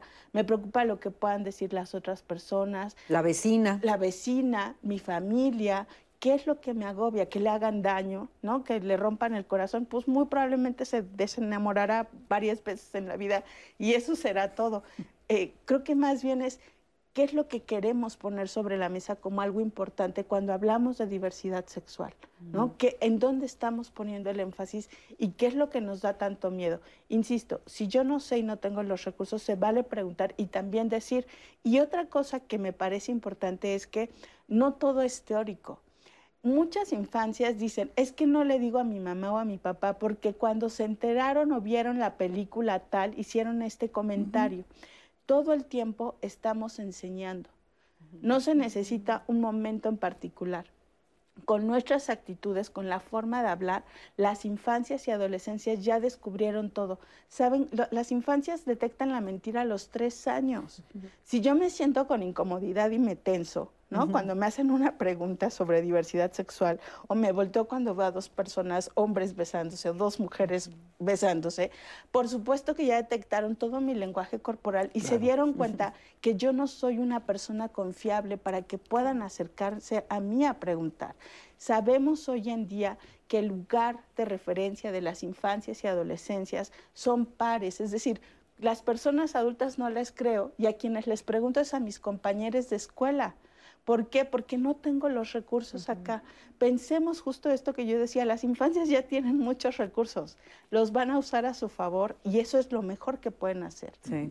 A ver, vamos a, la pregunta concreta de, imagínate que vas caminando por una calle y de repente te encuentras a dos hombres o dos mujeres besándose en la boca. Y tu hijo o hija pequeño, pequeña, este, pequeñe, es que ya quiero yo incluir ese lenguaje también, este, te pregunta y te dice, ay, ¿no? Porque además a esa, hay, hay, edades en donde todo les parece horrible y asqueroso, hasta ver a sus papás o lo que sea, ¿no? Entonces te dicen, uy, este, mira, ¿no? ¿Qué están haciendo? ¿Por qué se están besando? ¿Cómo hablas? Hay que dices? De las manifestaciones del afecto, simplemente, ¿no? y entonces están manifestando su afecto se están dando un beso, así como yo le doy un beso a tu papá, le doy un beso a tu hermano, te doy te beso a ti, están manifestando el afecto, el amor, el cariño, la atracción y entonces es hablar de eso, ¿no? Regularmente los niños no son quienes preguntan, los adultos somos los de que, vente hijo, volteate, no veas eso. No veas. Y entonces a partir de la reacción es como ellos preguntan, ¿y por qué mamá? Porque se están besando y entonces es cuando ellos notan esa acción y la hacen relevante. Pero si yo actúo de una manera natural, como cualquier otra persona hetero que se está besando, el mismo niño va a decir, ah, pues están besando y punto. Pero regularmente lo que leen es el cuerpo. Leen, así si mi mamá me jala y me dice, volteate, entonces el niño va a empezar a buscar por qué me está volteando mi mamá. No es como cuando nos ponían a ver la película y de repente sale la, escena erótica y nos tapaban los ojos. ¿no? Entonces se quedaba ahí muy evidente de por qué me tapan los ojos. Y entonces ahí es donde yo voy como eh, con esa idea de por qué me tapan los ojos, qué pasa, qué esconden, qué es lo que ellos no me quieren decir. Y como decía Carla, no estamos siendo esas personas confiables porque estoy negando ese derecho a esa información o estoy generando esa discriminación hacia el otro de por qué está haciendo algo diferente o qué es lo que estoy haciendo. De regreso a esta parte de el adulto tiene que aprender a reconocer sus miedos, ¿no? Reconocer qué es lo que está pasando consigo mismo ante estas, estos temas y aprender a decir, me genera esta situación de miedo, de angustia, no sé cómo acompañarlo y se vale decírselo al niño. Oye, cuando me preguntas esto, no sé qué, qué, me estás preguntando, no sé cómo responderte, pero ¿qué te parece si buscamos y aprendemos juntos? Y entonces estoy hablando desde una parte honesta desde mí, pero también estoy diciendo, quiero aprender junto contigo para acompañarte. Y entonces también desde la situación de cómo educar a los niños, simplemente es cómo te quieres vestir, qué quieres hacer, ¿no? Aprender, yo, yo hace rato escuchaba, aprender a observar a nuestros hijos observar, observar a la infancia. Si yo los observo en lugar de imponerles, creo que me va a costar menos trabajo acompañarlos. Observo cómo se van desarrollando para yo poderles guiar, más no imponerles lo que yo creo que debo de ponerles. Y esto que estamos diciendo aplica en, todas las circunstancias, no nada más para ver en qué, este, en qué orientación o con qué género este, digo, con qué identidad se sienten, sino en general, ¿no? Porque solemos imponer. Tiene que ver con el clima, aquella famosa frase de niño ponte, el, suéter porque tu mamá tiene frío, ¿no? Este, es decir, e, el, problema tiene que ver con eso. Esto es un acto pedagógico. Y los actos pedagógicos que verdaderamente sirven son aquellos que acompañan. Yo no te voy a enseñar las cosas, te voy a acompañar a que descubras las cosas. Pero es completamente diferente ¿eh? a, lo que nos enseñaron, es completamente diferente. Es que justamente cómo cambiamos esa visión del papel docente o en este caso del papel de papás. Si yo creo que mi labor como papá o como mamá es imponerte mi caja de conocimientos, mi caja de saberes, entonces abrirla y pasártela así, ten, y ahora ver qué haces tú con eso, estamos perdiendo de vista que vives en un contexto distinto al mío, en un tiempo que es totalmente distinto en términos geográficos, poblacionales, culturales, históricos, comunicativos, pandémicos, pandémicos etcétera, etcétera, etcétera, y que por lo tanto no puedes adoptar exactamente lo mismo que yo viví a tu tiempo, que va a haber variaciones. Entonces lo que yo tengo que hacer es decir, a ver, esto es a mí lo que me sirvió, esto es lo que yo sé. ¿Cómo acompaño amorosamente? tu proceso de aprendizaje. Que a lo mejor yo aprendí a hacerlo de una manera, pero ahora en tu contexto tú lo estás haciendo de otra manera. ¿Cómo aprendo a aprender? Y aprender también a desaprender. Hay un montón de cosas que nos enseñaron a los que hoy tenemos, me voy a delatar, a los que estamos mayores de 50 años, nos enseñaron una serie de cosas que hoy no le sirven a los chavitos de 18, 20. ¿Por qué? Porque, insisto, es un mundo distinto. Tengo que aprender a desaprender y aprender de los demás. No tener miedo a ceder la autoridad. porque a veces también es un principio de autoridad y se vuelve una, una competencia violenta de ver quién impone. Yo te ordeno y el chavo dice, pero yo a mí no me sirve y entonces es una contraposición permanente. Ok, si esto que yo te digo no te sirve, aprendamos juntos. Y eso empieza por la comunicación. Hablemos, hablemos, hablemos, desaprendamos lo aprendido y volvamos a, a generar saberes que a ti te sirvan para el mundo que te tocó vivir y para la persona que eres, porque no eres mi propiedad, no eres mi reflejo fiel, no eres el que va a cumplir mis expectativas. Tus alas son para que vueles tú. Yo ya tuve las mías y las usé bien o mal.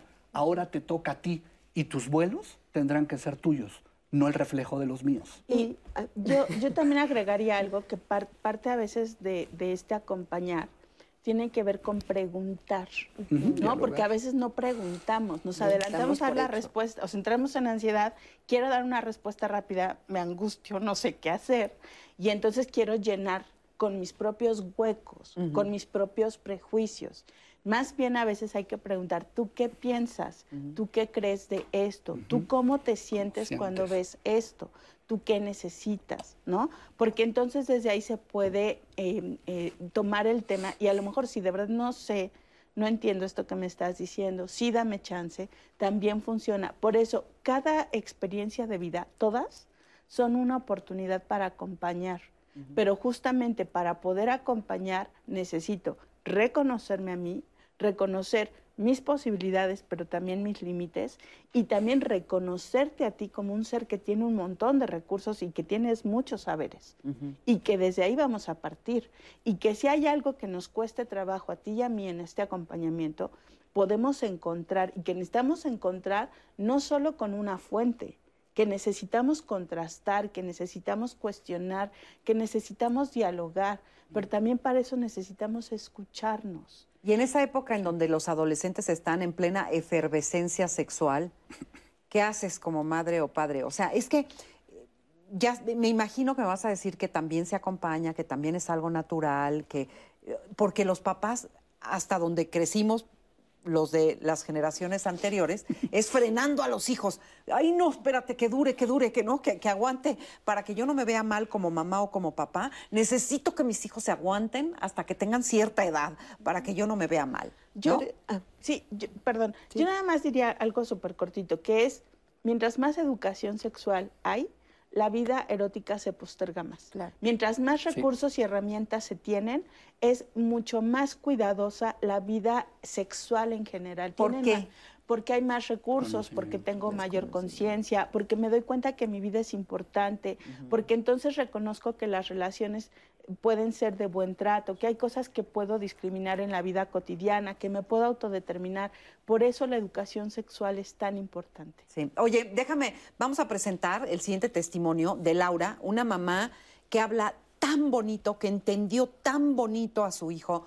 Vamos a ver su testimonio y ahorita lo comentamos.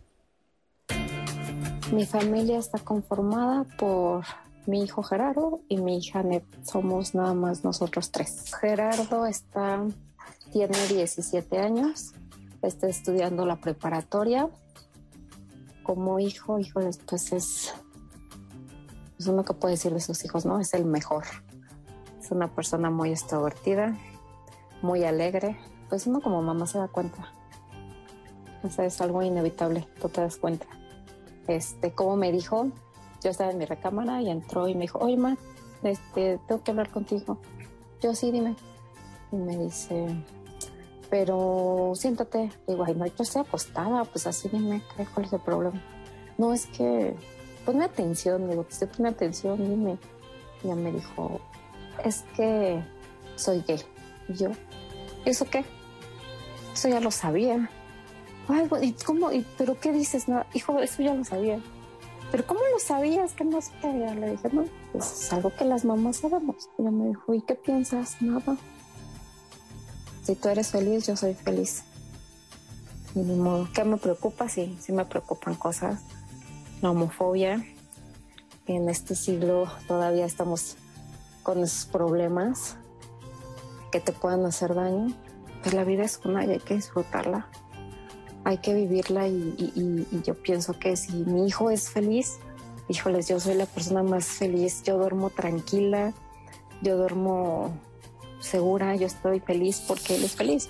Mi papá, por ejemplo, pues ellos son, este, pues tienen otra mentalidad, son diferentes generaciones. Entonces sí, al principio yo les dije a mi mamá, le dije, oye, Gerardo es este, es él. Ay, ¿cómo crees? Él va a ver tranquila, no pasa nada. O sea, no pasa nada, o sea, ni es más ni es menos. Preocúpate cuando sea un ratero, cuando sea una persona traicionera. Ahorita yo pienso que lo tenemos de gane. Él es una persona muy inteligente, es una persona muy sociable, es una persona muy abierta y, a su alrededor hay mucha gente que lo, que lo ama. Yo le quiero decir a Gerardo que sea como, como es hasta ahorita, que no, que no deje esa sonrisa que, me enamora y que, y que yo todos los días digo gracias Dios, gracias por, por darme a este ser humano que me ha enseñado tantas cosas, que ha aprendido de mis hijos a, madurar, a, valorar, que, este, que, que viva su vida que no le importe lo que la gente diga, que, que, que, se orgullez, que sienta ese orgullo por él, como hasta ahorita lo siente, que sea una persona respetable, una persona honesta, una persona admirable, una persona segura y que, que viva la vida y que disfrute y que lo amo y que siempre lo amaré.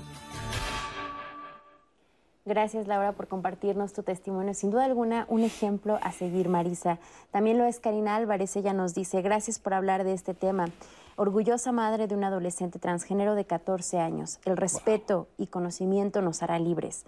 Ariel Jiménez, tuve que trabajarme mucho para reconocerme como no binaria y bisexual. Las primeras pistas que tuve eh, de ser así fue cuando era pequeña. Así que no crean que las infancias trans o disidentes no existen. Y justamente, Marisa, en Diálogos en Confianza ya tuvimos un programa de infancias trans. Ustedes lo pueden checar en redes sociales si quieren aprender más sobre ese tema, todos los papás y las mamás que nos están viendo. También nos escriben... Eh, mi hijo se reconoció su homosexualidad, pero aunque yo lo acepté y le brindé todo mi apoyo, tengo temor por lo que vaya a enfrentar socialmente y emocionalmente. Es una dicotomía para mí, nos expresan.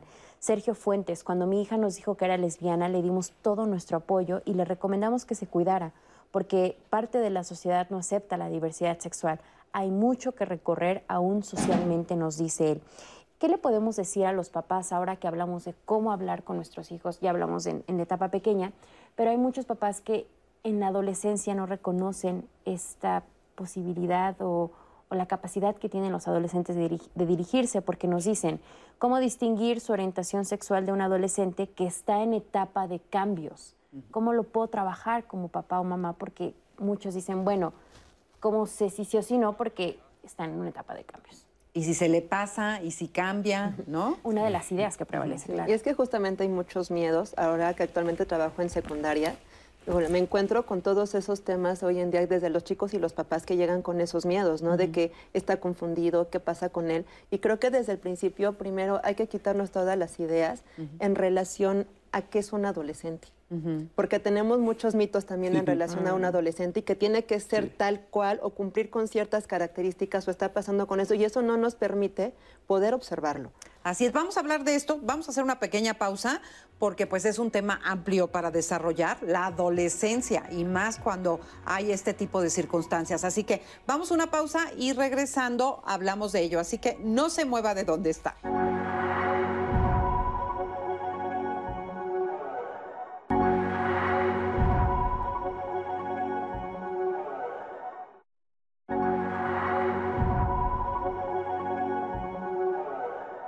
Más que un capricho, es la necesidad de estar en el mundo. El hablar de esto que hay en medio lo que hace es pluralizar, es un acto de justicia social, porque permite visibilizar a todas las personas, hombre, mujer, macho, hembra, homosexual, heterosexual. ¿Y dónde está todo lo demás? No se deben cerrar las posibilidades a las nuevas identidades que van surgiendo parecieran de repente como si fuera la moda, ¿no? y entonces es la moda y como todo el mundo lo empieza a hablar, entonces ya es la rebeldía y entonces no sé qué está pasando con la sociedad. del trabajo que se está haciendo desde lo LGBTTI, Q es primero nombrarse para que haya una visibilidad, para que haya un reconocimiento de la, de la, disidencia, de la diversidad, y a partir de ahí entonces justamente aspirar a esto, a vernos como personas, como, como seres humanos que no necesitan etiquetarse. Si vivimos en una sociedad inclusiva, no tendríamos por qué estar con esas siglas, con esas letras, porque viviéramos en la parte de la individualidad de la persona. Eres persona, te identifico y te reconozco y te acepto por lo que eres y vas construyendo, más no por esas siglas. El día que no discriminemos, el día que efectivamente eh, reconozcamos todas las variantes que tenemos las personas, ese momento vamos a, dejar de necesitar todos estos nombres. Claro. Porque entonces ya cada persona se va a vivir como necesita vivirse. Si empezamos a mover desde la educación esta situación de no poner etiquetas, de aprender a aceptar, de aprender a ver a las personas con sus características, con sus formas de ser, con sus necesidades, creo es como vamos a poder ir avanzando lo que necesitamos también es retarnos a reaprender, a desaprender para poder reaprender y estar en este mundo desde un lugar que eh, sea incluyente, equitativo, eh, respetuoso. Y eso me parece que es el cambio necesario. Eso es hacia donde tenemos que apuntar, a dejar las etiquetas, a usarlas para que sean educativas, para que ayuden a la inclusión y después a partir de eso para entender que es lo más natural. La diversidad es más natural que la igualdad.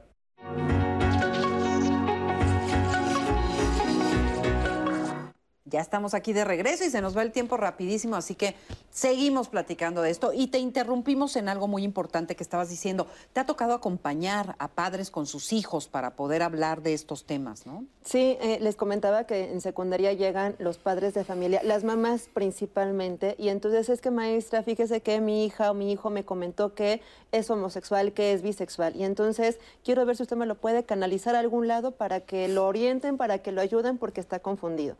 Y entonces yo les hablaba anteriormente que es importante primero quitarnos como todas esas ideas, lo que es la adolescencia, porque creemos que porque están cambiando, que porque están creciendo, que porque están teniendo todas esas modificaciones, eso genera o es igual a están confundidos y no saben qué está pasando con ellos en, en relación a toda esta diversidad. Y entonces ahí es donde entra la duda y el miedo hacia los papás. Y entonces cuando yo empiezo a hablar con los papás, ellos también requieren de esta parte de escucha, porque desde sus miedos requieren hablar desde todas sus creencias, todos sus aprendizajes, todos sus miedos que están viviendo en saber qué está pasando con su hijo. Y entonces en ese momento yo les dejo que ellos hablen y después de ello empiezo a preguntar, ¿no? ¿Cómo se siente con esto que su hijo le está diciendo? ¿Qué necesita hacer en relación a esto? Es que yo necesito que lo, que lo ayuden para que él modifique. Bueno, y si él no, no necesita esa ayuda, ¿usted qué necesita? Y entonces es como regresarlos a ellos para que puedan identificar cómo están, qué necesitan, para que a partir de ello puedan trabajarlo y puedan acompañar a su hijo en, este, en esta parte de lo que ellos están dando cuenta. ¿Y tu opinión es si saben lo que quieren o, o si están en la búsqueda y están... Están en, en, esa parte de que ya sé lo que quiero y lo estoy manifestando. Hoy en día los chicos ya están expresándose más y están, están teniendo como esa necesidad de lo voy a hablar, lo hablo con los compañeros, ¿no? Los compañeros ya lo saben, los acompañan, les dicen qué hacer, cómo hacerlo, pero quienes no los estamos sabiendo somos los adultos, porque estamos poniendo esa barrera de no comunicación, de no escucha y de no aceptación a los chicos, porque volvemos a lo mismo, hay una idea por ahí que a los adolescentes hay que imponerles, hay que tenerlos aquí porque si no se salen de Huacal porque están en esa transformación y entonces no hay que permitirles. Entonces, si yo los suelto, pareciera que se van a ir todos desbocados hacer lo que quieran. Y entonces no, hay que brindarles esa orientación y ese acompañamiento para que ellos puedan aprender a reconocerse, a reconstruirse y a partir de hablar y buscar qué necesitan. Creo que algo que surgió ahorita de la pandemia y lo hablaba en la escuela donde estoy, es que los chicos están siendo capaces de aprender a buscar ayuda, de decir, oye, necesito, oye, me ayudas y buscar quien los escuche. Ahora todo está de este lado de los adultos, de los adultos que aprendamos a escucharlos y no a juzgarlos y no a imponerles mis ideas, sino decir, esto es mío, pero yo a ti como te acompaño. Ah, rápido, siento que es, ¿saben el qué? Lo que están buscando es el cómo. Y entonces lo que, no, eso es lo que nos genera drama a las personas adultas. Claro. Que están, saben el qué y lo tienen claro, pero están buscando el cómo. Entonces hay que acompañar la búsqueda del cómo. Y esto o lo vives de una manera trágica, terrible, en el closet, en la oscuridad y en la violencia, o lo vives abiertamente, con libertad y con autoaceptación. ¿Qué es lo que queremos? Para nuestros hijos? Eso es lo que hay que preguntarnos. Por eso lo decía la mamá Laura, que, me encantó como decía, ¿no? Ella lo que más quiere en la vida, y supuestamente todos, es la felicidad de nuestros hijos. Y ella dice, yo estoy orgullosísima, y además lo veo precioso, y lo quieren, y, lo ve florecer, porque ella le ha permitido a ese hijo florecer. Y justamente lo que yo les, les voy diciendo a los padres de familia, que ellos vayan acompañando a sus hijos en cada etapa, pero que se vayan actualizando, ¿no? En esa parte de, de verlos florecer, como dice no es quedarme como estancado a mi niño y ya es un adolescente, sino qué va necesitando en cada etapa de la vida porque no son las mismas necesidades. Y eso de, reconocer es, te miro, te acompaño, te, me comunico y te escucho a partir de lo que tú me vas diciendo que te va gustando en esta diferente etapa que vas atravesando. Dos palabras que se me antojan que son importantísimas es aceptación y reconocimiento. Así es. ¿Verdad? Te acepto, me acepto y te reconozco, me reconozco. Así es. Nati. Marisa, pues tenemos tres testimonios. Te acepto. Te reconozco. Te reconozco. Tenemos tres testimonios de papás que nos han escrito cómo han manejado ellos estos temas de diversidad sexual con sus hijos. El primero nos dicen, mi hija de 13 años nos dijo hace poco que cree ser bisexual y solo le pudimos decir que esto no cambia nuestro amor por ella y que también no tiene que estar diciendo que es bisexual, que a poco todos vamos en la calle diciendo que a mí me gustan los hombres, a mí las mujeres, a mí los gatos, etcétera. Esto solo se dará con las personas que le den confianza. Estas pláticas estas prácticas solo se darán en ese entorno, o simplemente cuando se siente enamorada, en ese momento sabrá e irá aprendiendo sobre cómo acercarse a las personas. Pero como madre debo confesar mi miedo por esta sociedad que hasta agrede a la diversidad sexual. La segunda historia. Yo tengo un pequeño de siete años y hace aproximadamente unos tres años vio a una pareja que se besaba. A él le llamó la atención que fueran dos chicas y me preguntó la razón por la que lo hacían. Para mí en ese momento fue muy fácil explicarle, bueno, seguramente son novias y se quieren mucho.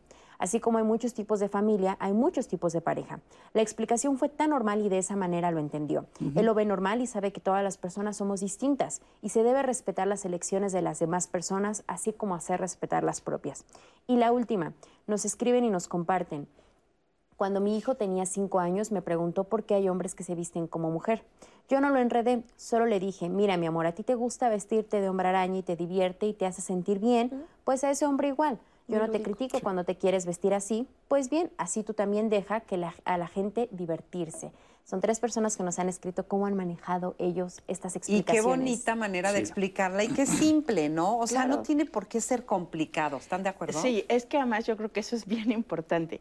O sea, pensamos de pronto más en nuestro propio mundo que está revuelto y en lo que no sabemos y en nuestras angustias, que en realidad en las cosas que, que verdaderamente necesitan. Por eso siempre es bien importante repreguntar tú qué sabes, tú qué piensas, tú cómo lo has visto, cómo te sonó, porque eso nos da mucha información de lo que realmente están necesitando. Y este es un acompañamiento súper amoroso, súper positivo. Yo diría, mapas que están haciendo esto, personas cuidadoras que están haciendo esto, qué gratitud saber que hay personas que están haciéndolo desde este lugar, que tienen miedo, que a lo mejor de pronto no saben muy bien, pero que desde este otro lugar están pudiendo transformar sus vinculaciones, porque muy probablemente estas infancias, estas adolescencias tendrán muchos otros recursos para pararse ante su propia vida. Así es. Y, bueno, esta explicación de, este, hay muchas formas de hacer pareja, hay muchas formas de hacer familia, quizá es una frase que nos deberíamos de aprender porque será lo primero que tengamos que decir, ¿no? Y aceptar.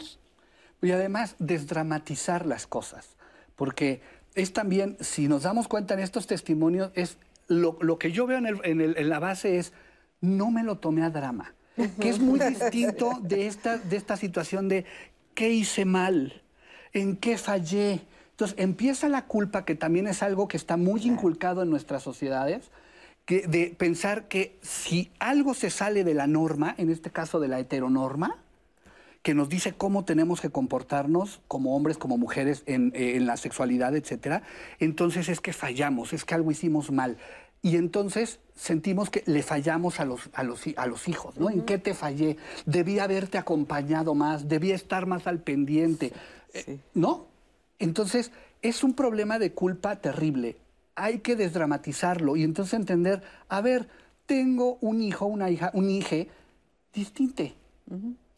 No es lo que yo tendría que, que, no es a lo mejor lo que a mí me imaginé o lo que yo me esperaba, pero es distinta a mí, a mi expectativa, pero con todo el derecho y con toda la libertad de serlo. Y entonces, si eso lo desdramatizamos, también tenemos más oportunidad de acercarnos a la otra persona, porque si nos acercamos desde el drama y desde la culpa, nos llenamos el camino de piedritas. Desdramatiza y no lo tomes personal. Y además no es venganza ni revancha es su identidad, es su tu hijo en plenitud, en plenitud mostrándose frente a ti como es. Desdramatízalo, no es personal. Claro, y volvemos a las etiquetas, ¿no? Porque desde el drama es me etiqueto como la buena madre o el buen padre o el mal padre o el mal padre que no te acompañó, que no te educó, ¿no? De repente por ahí surge, es que a lo mejor fui yo porque no dejé que el papá se quedara a vivir aquí con nosotros. A ver, ¿no? Ampliamos más cosas y metemos nuestras historias de vida de algo que no requiere de todo eso, ¿no? Y entonces creo que el verlo de una manera lúdica desde es esto, ¿no? Cuando hablamos, yo cuando les hablo a los chicos de sexualidades, hablar de la funcionalidad, para qué es, por qué es y punto. Eso es así, no hay vuelta de hoja. Y entonces aprenderlo a hablar de manera natural creo que nos puede ayudar en muchísimas cosas. Y no pensar, más bien es actuar en el momento desde tú quieres esto, está bien te acepto, quitar las etiquetas, porque es lo que no nos permite poder avanzar. Oye, y además, este, que quede muy claro que cuando uno habla con los hijos y los acepta y los aprecias y los reconoces como son, sí les va a tocar, porque a todos nos toca vivir en un mundo muy hostil y muy agresivo y muy violento, pero ya vas de gane y llevas tu, oh, tu, este, pues, tu escudo muy bien puesto cuando tu gente cercana los que más te deben de apoyar te apoyan. Si tú tienes ese apoyo y tienes ese reconocimiento y tienes ese amor, el mundo pues te lo comes, ¿no? Este, como puedas, porque este, pues porque vas bien protegido. Claro, porque estás fortalecido desde tu contexto. Hace rato Carla hablaba de los contextos, y si el contexto me sostiene, me brinda la educación y el acompañamiento que yo necesita, en, necesito en el afuera, puedo aprender a poner límites, mm. puedo aprender a decir, a ver, si te permito esto, si permito que esto que tú haces me lastime, o no permito que me lastime, pero ya no voy dependiendo que alguien me acepte con tal de porque yo ya tengo una aceptación en mi propio contexto.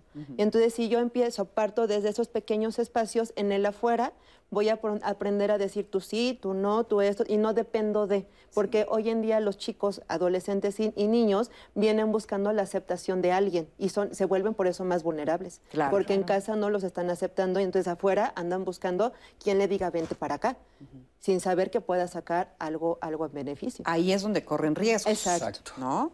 Y justamente en redes nos escribe María del Carmen Flores y nos dice, los padres debemos brindar a nuestros hijos todo el apoyo para que ellos logren ser plenos y felices con lo que ellos prefieran, porque si las personas que están más próximas a ellos no los aceptan, ¿qué pueden esperar de los demás? Hay que enseñarles a ser valientes y a que defiendan sus convicciones. Airana VB. Consejo para amigos, madres, padres y gente en general. Generen confianza y comuníquense. No tienen que comprender todo, pero sí deben respetar, cada quien a su tiempo. Y en una llamada, Diego nos, nos compartió, me siento muy identificado. He luchado mucho desde que tengo ocho años para que me reconozcan y me acepten en mi familia. Sin embargo, es un proceso largo para ambas partes. A mi padre es al que más le ha costado trabajo aceptarme. Me conmovió cómo pudo hablar con mis cuatro hermanos que aún son niños y le agradecí mucho su apertura, ya que me hubiera gustado que a mí me hubieran hablado acerca de diversidad sexual. ¿Con qué nos quedamos? ¿Qué, te gustaría que la gente supiera, entendiera a raíz de este programa? Y sobre todo también, ¿qué recomendaciones tienes de libros, de cosas que nos puedan servir a todos para poder estar bien informados? Bueno, yo diría que el primer reto es intentar romper todas nuestras expectativas. Mm. La única manera de encontrar el mundo, de descubrir, de experimentar, es rompiendo nuestras expectativas. Y cuando estamos acompañando procesos de personas que son menores, lo más importante es respetar esa autonomía. Eh, yo sugiero mucho un libro que se llama Este libro es gay. Eh, es un libro eh, gringo pero que tiene o habla de la diversidad de una manera muy amena, tiene dibujitos, ¿no? Entonces puede servir muy bien. ¿Cómo para qué edades o para, papás? No, para mamás, papás, cuidadoras, profesoras, ah, personas adultas que estamos acompañando. La verdad es que si tenemos esa información va a ser mucho más fácil entrar a acompañar. Yo lo que noto es que infancias y adolescencias ya tienen muchísimos recursos, nos dan la vuelta, o sea, de verdad, yo en terapia tengo que ponerme a actualizar de manera constante. De pronto me dicen cosas que yo no sé y necesito aprender o les digo, no entiendo, ¿me puedes explicar de qué me estás hablando? ¿Dónde lo leíste? ¿Dónde lo viste? Acérquense también a los contenidos que están teniendo infancias y adolescencias. Hay caricaturas, películas, este, ¿cómo se llaman? Manga. este, todo eso es información que ya están teniendo y que además van diciendo, este personaje es gay, este personaje es una persona no binaria, este personaje es una persona transexual o transgénero. Entonces, si nos acercamos a su mundo de manera completa y que no es cuando llega una situación difícil, la confianza es algo que se construye y se construye en los momentos sí de bienestar, pero también en los momentos de malestar. Yo diría, quitemos esta idea de que las personas más jóvenes no tienen nada que enseñarnos. Pensemos en Malala, pensemos en el proceso chileno, donde las juventudes reformaron la constitución de un país que estaba en dictadura. Las infancias saben mucho, tienen mucho que darnos y las adolescencias también. Abracemos. Y yo siempre digo, las infancias y las adolescencias tienen superpoderes porque ¿quién puede sobrevivir a un mundo tan adverso sin superpoderes? Reconozcámosles, abracémosles y desde ahí el mundo también se transformará. Ay, qué bonito lo dices, qué bonito, tienes toda la razón. Y dejar de minimizarlos porque no, porque ya van a crecer y van a cambiar. No, hombre, ahorita ni saben lo que quieren. No, ahorita este, son chiquitos y no entienden nada.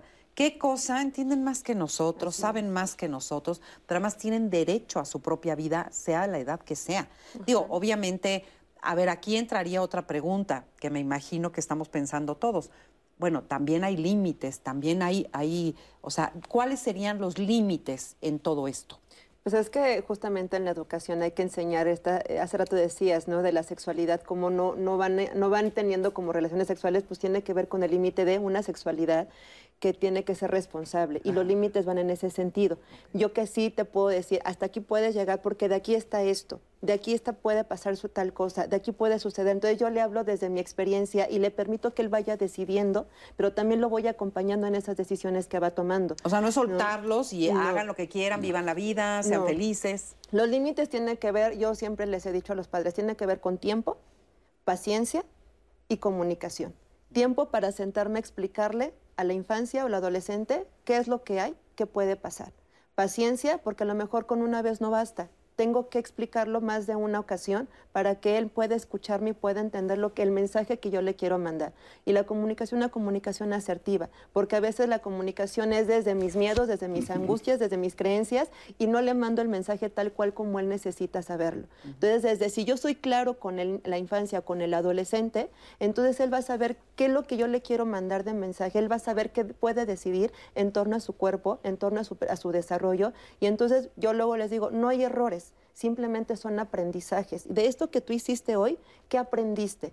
Y creo que desde ahí es como podemos irlos acompañando para que ellos vayan estableciendo sus propios límites. El mismo niño, la misma persona va poniendo sus límites desde el qué puede, qué no puede hacer, qué quiere investigar, qué no quiere investigar, a partir de su propia sensación, a partir de lo que su propio cuerpo le va diciendo. Sí. Y bueno, también este, ya se dijo aquí, pero sí es cierto que mientras más amarrados tienes a los hijos, mientras menos explicaciones das, mientras menos hablas con ellos, este, más confundidos y más probabilidades tendrán de equivocarse quizá.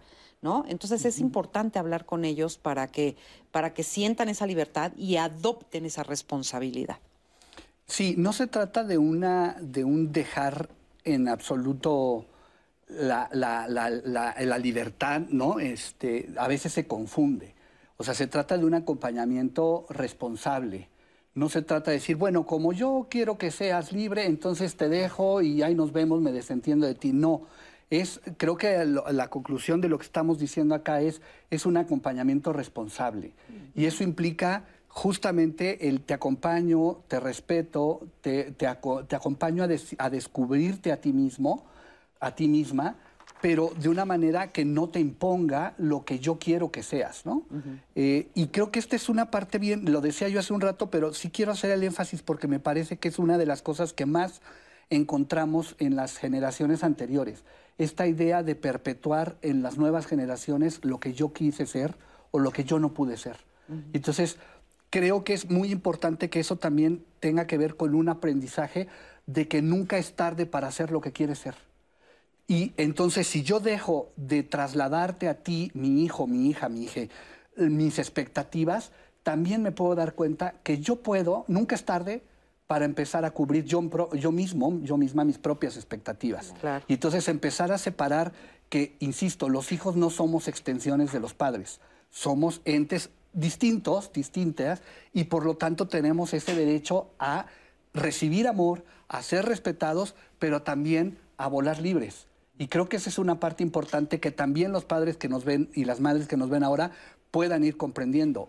¿Quién soy yo? ¿Quién es esa otra persona? Y cómo podemos acompañarnos en libertad y en respeto, sin perder el cariño y, las ganas de ser, ¿no? Creo que esa es una parte muy importante aprenderla y entenderla. Y al final de cuentas, para eso es la familia, supuestamente, ¿no? La familia es un núcleo de personas que te ama, que te apoya, o que se apoya entre ellos. Así debería de ser, por lo menos. Minati, ya casi nos vamos. Marisa, pues ya para finalizar los últimos comentarios que nos han llegado, Socorro Álvarez, creo que es importante hablar con tus hijos desde temprana edad. Así ellos no obtienen mala información y se desorientan. Buscar las palabras adecuadas para que te comprendan. Anilú Solorio, lo ideal sería que los padres fueran los que asistieran con un especialista para así poder comprender a su hijo, que por ende abriría una nueva brecha de comprensión entre ellos. Ninamos, la verdad es que sí, los niños y adolescentes nos rebasan en información, pero nosotros podemos tener la fuerza, responsabilidad y madurez por eso debemos darles confianza, fortaleza, templanza y madurez. Y a propósito de este comentario, Marisa, recuerden que en redes sociales vamos a dejarles muchas, muchas recomendaciones sobre libros que pueden checar para informarse sobre ese tema y tener muchas herramientas. Por ejemplo, Papá, Mamá, Soy Gay, Identidades de Género más allá de los cuerpos y mitos, qué es la diversidad sexual, que se abra esa puerta, crónicas y ensayos sobre la diversidad sexual, género, sexo e identidad y finalmente súmate infancias trans en México. Así que la información está, apropiense de ella y aplíquenlo en la crianza con sus hijos. Así es, pues muchísimas gracias, gracias a nuestros especialistas, por supuesto, muchísimas gracias, porque hoy aprendimos mucho y sobre todo a perder el miedo. Si ya logramos eso, pues ya logramos mucho con este programa. Por lo pronto, muchísimas gracias por haber estado hoy aquí y el próximo martes también un tema muy importante, así que no se lo pierda. Nos estamos viendo aquí en Diálogos en Confianza. Que tenga un extraordinario día. Hasta pronto. Gracias.